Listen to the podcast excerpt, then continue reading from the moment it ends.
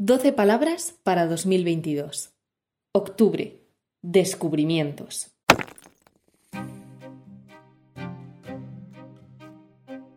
Hola, soy Jesús, tengo 18 años, vivo en Toledo y estoy estudiando fisioterapia. Eh, hola a todos, yo soy Marta, eh, tengo 18 años y soy de Madrid. ¿Qué estás estudiando, Marta? Eh, pues he empezado ingeniería industrial. Pues nada, yo soy Álvaro, tengo 18 años también y vivo aquí en Madrid y al igual que Marta pues acabo de empezar este periodo de universidad que pues me va me va a transmitir y a dar muchísimas nuevas experiencias, así que lo estoy afrontando con muchas ganas. Me llamo Covadonga Sánchez, tengo 16 años y soy de Cartagena, de la región de Murcia. ¿Cuál creéis que es para vosotros el descubrimiento principal eh, que habéis tenido a lo largo de vuestra vida hasta este momento? Pues yo como descubrimiento personal, creo que el descubrimiento más grande que he tenido ha sido que la vida, o sea, nuestra vida la llevamos nosotros mismos. Y con esto quiero decir que llevamos nuestras acciones, nosotros decidimos el rumbo que, que toma nuestra vida. Sí, bueno, por mi parte, si puedo añadir algo, sería que yo, yo creo que descubrir no siempre tiene por qué ser agradable. Entonces, no es que un descubrimiento sea un motivo de alegría. Un descubrimiento puede ser perfectamente un motivo de muchísimo dolor. Y también se dan ese tipo de descubrimientos. Entonces, sí, si tu idea es que un descubrimiento es bueno, probablemente hay muchos descubrimientos que estés realizando que no seas consciente de que son descubrimientos. Sí, estar abierto a ver qué puede aportarte ese descubrimiento. Porque independientemente de que sea doloroso o no, los descubrimientos siempre añaden algo. O sea, siempre dan algo. Entonces, estar abierto para acoger lo que ese descubrimiento te pueda dar. Sea bueno, sea malo, sea alegre, doloroso.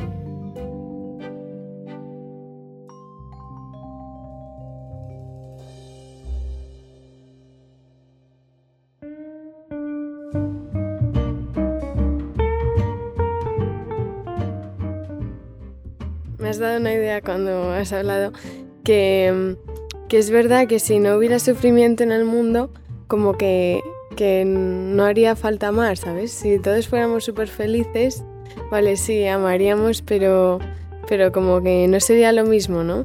Porque al final todos estaríamos felices ya de por sí, entonces no, no encontraríamos nuestra felicidad amando y ayudando al resto, porque no necesita nuestra ayuda. Que al final, pues si todos pensamos en el que tenemos al lado, pues se pueden cambiar muchas cosas, ¿no?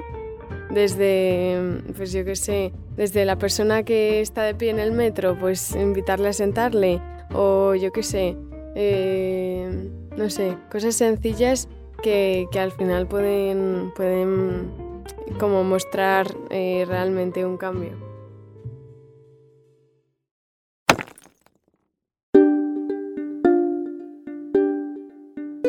Yo creo que el secreto para poder hacer descubrimientos em, es tener la mente abierta, porque tiene que ver un poco con lo que ha dicho Jesús en su experiencia en la escuela Yen. Y probablemente quien está escuchando tiene la mínima idea de lo que sea. ¿Qué es escuela Yen? Vale, si puedo resumir el concepto de escuela Yen, yo diría que eh, se trata de una experiencia internacional de formación integral. Es decir, yo vivía con otros 10 chavales de 8, 9 nacionalidades distintas. En lo piano, que está en Florencia, Florencia, Italia. O sea, al tener gente de tantísimos países, irremediablemente son muchísimas culturas las que se juntan todas. Que eso puede no parecerlo, pero es un problema. Si tú estás metiendo varias culturas juntas a convivir, vivir y convivir, y eso es, un, eso es el, eh, Gasolina y fuego. Peligro.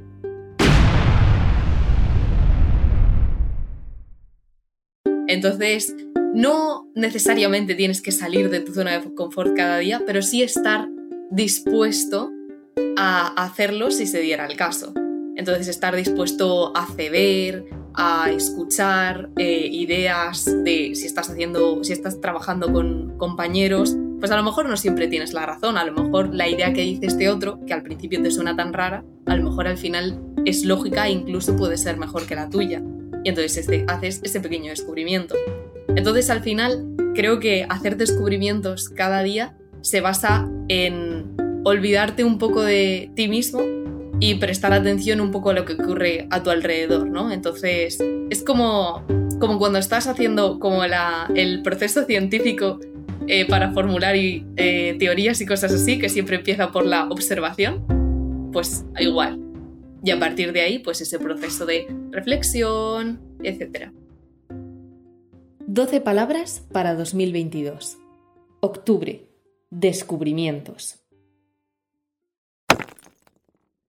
Y yo quería haceros una pregunta también. en el contacto con el mundo que habréis tenido en el colegio y ahora más tendréis en la universidad sin duda, eh, ¿habéis descubierto algo a través de personas que no pertenecen a ese ambiente vuestro más común? Este verano, porque hemos estado en un encuentro de jóvenes en Santiago, que era de, pues desde gente de todas partes de España, de diferentes diócesis y tal, y después también gente de un montón de movimientos.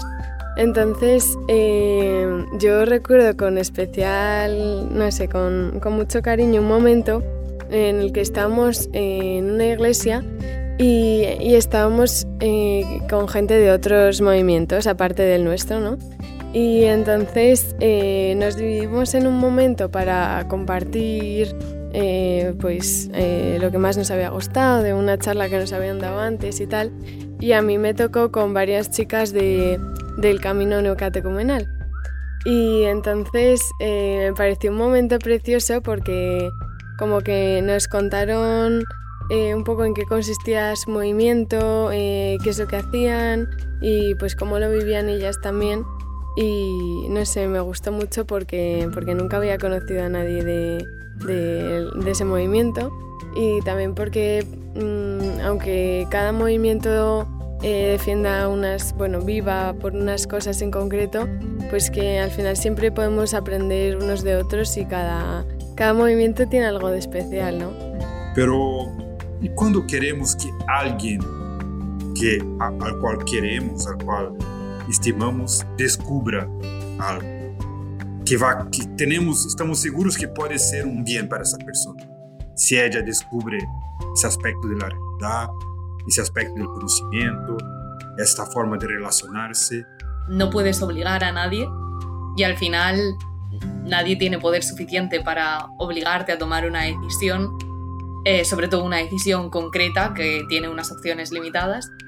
Em, entonces, bueno, yo puedo contar una experiencia que a lo mejor se o sea, es una experiencia muy general, pero creo que se puede aplicar al ámbito personal, que es que, eh, bueno, yo eh, comencé el año pasado eh, un club de debate en mi colegio, entonces lo fundamos. Pero, pero claro, es muy difícil comenzar una actividad tan poco conocida, al menos aquí en, en, en mi ciudad, eh, y esperar a que todos los profesores y todo el centro te ofrezca el apoyo necesario.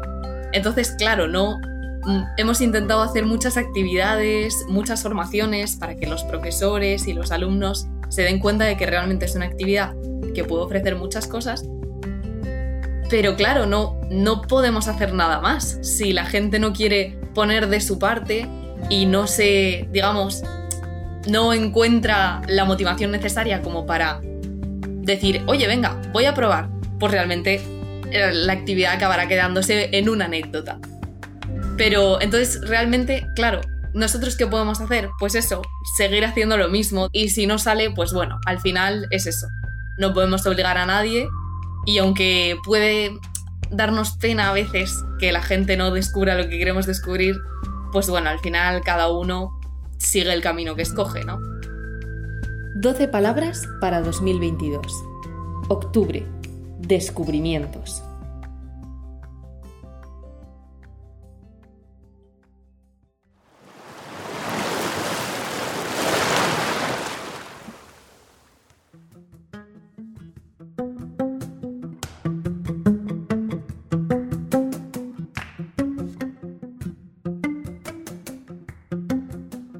Esa capacidad de preguntas que tenemos para hacernos, ¿no? Esta cuestión humanista que a veces nos falta, ¿no? Eh, yo creo que muchas veces, por ejemplo, en los colegios se está dejando de dar la filosofía eh, como, bueno, como asignatura, ¿no? Y yo creo, personalmente, mm, o sea, a mí me gusta bastante la filosofía, pero porque creo que es una herramienta que te ayuda a plantearte cosas y a, y también a, plantearte cómo eres tú, ¿no? O sea, yo veo en los jóvenes, en esta generación en general, eh, que hay como una falta de, sentido vital, de, a dónde vamos, de, qué queremos hacer con nuestra vida. Por eso mucha gente eh, pierde pues, el tiempo en, en múltiples cosas, ¿no? Pues como decía antes Marta, el botellón, que al final no te lleva a nada y que buscas la felicidad en otros sitios donde no está. Yo creo que, que por ejemplo, esa cuestión humanista que, que, bueno, que tenían la gente de antaño, yo creo que sí que es verdad que es un poco lo que nos falta a nosotros.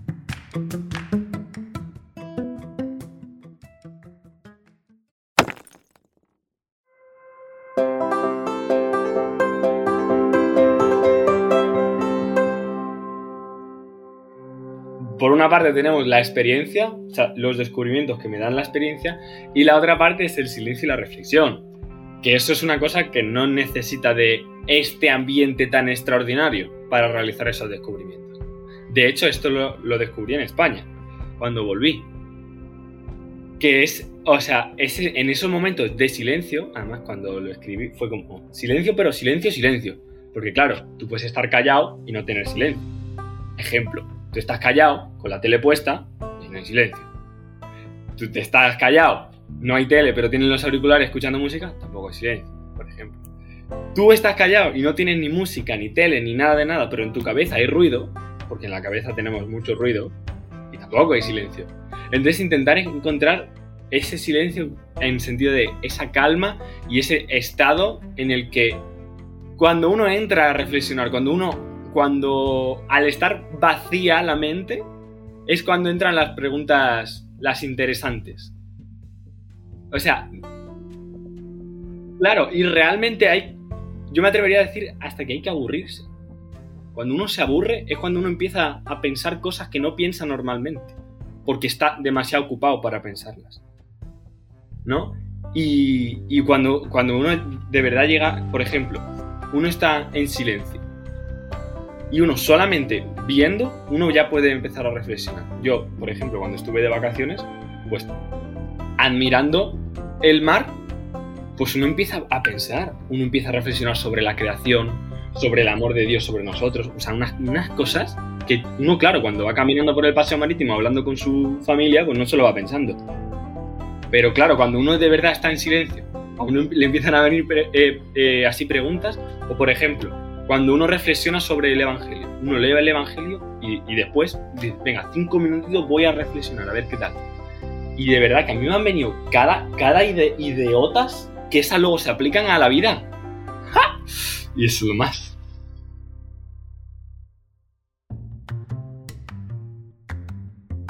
«12 palabras para 2022» es una producción de lectores y colaboradores de la revista Ciudad Nueva. El episodio de este mes ha sido producido por el equipo del podcast y grabado en dos secciones, una presencial en Las Matas Madrid y otra en remoto. Agradecimientos a Juan Badía, Joaquín Herrero y la redacción de Ciudad Nueva. También agradecemos a Antonio Contreras, Lourdes Aguirre, Manolo Medinilla y todo el equipo del Centro Mariápolis Luminosa. Agradecimientos especiales a Marta Aguado, Covadonga Sánchez, Álvaro Pacheco y Jesús Fernández. Lecturas por Covadonga Sánchez y Anabel Prieto. Música por Blue Dot Sessions. Ciudad Nueva es una editorial que, inspirada en la espiritualidad de la unidad, difunde una cultura vinculada al diálogo, el respeto y la inclusión, y sugiere una mirada positiva y esperanzada sobre los acontecimientos del mundo y de la persona. Director de la revista, Javier Rubio. Redacción, Secretaría y Coordinación del podcast, Victoria Gómez. Dirección artística, edición y creación del podcast, José Luis Bonfín. Si te ha gustado este episodio, te agradecemos que lo compartas en tus redes sociales y lo envíes a tus amigos.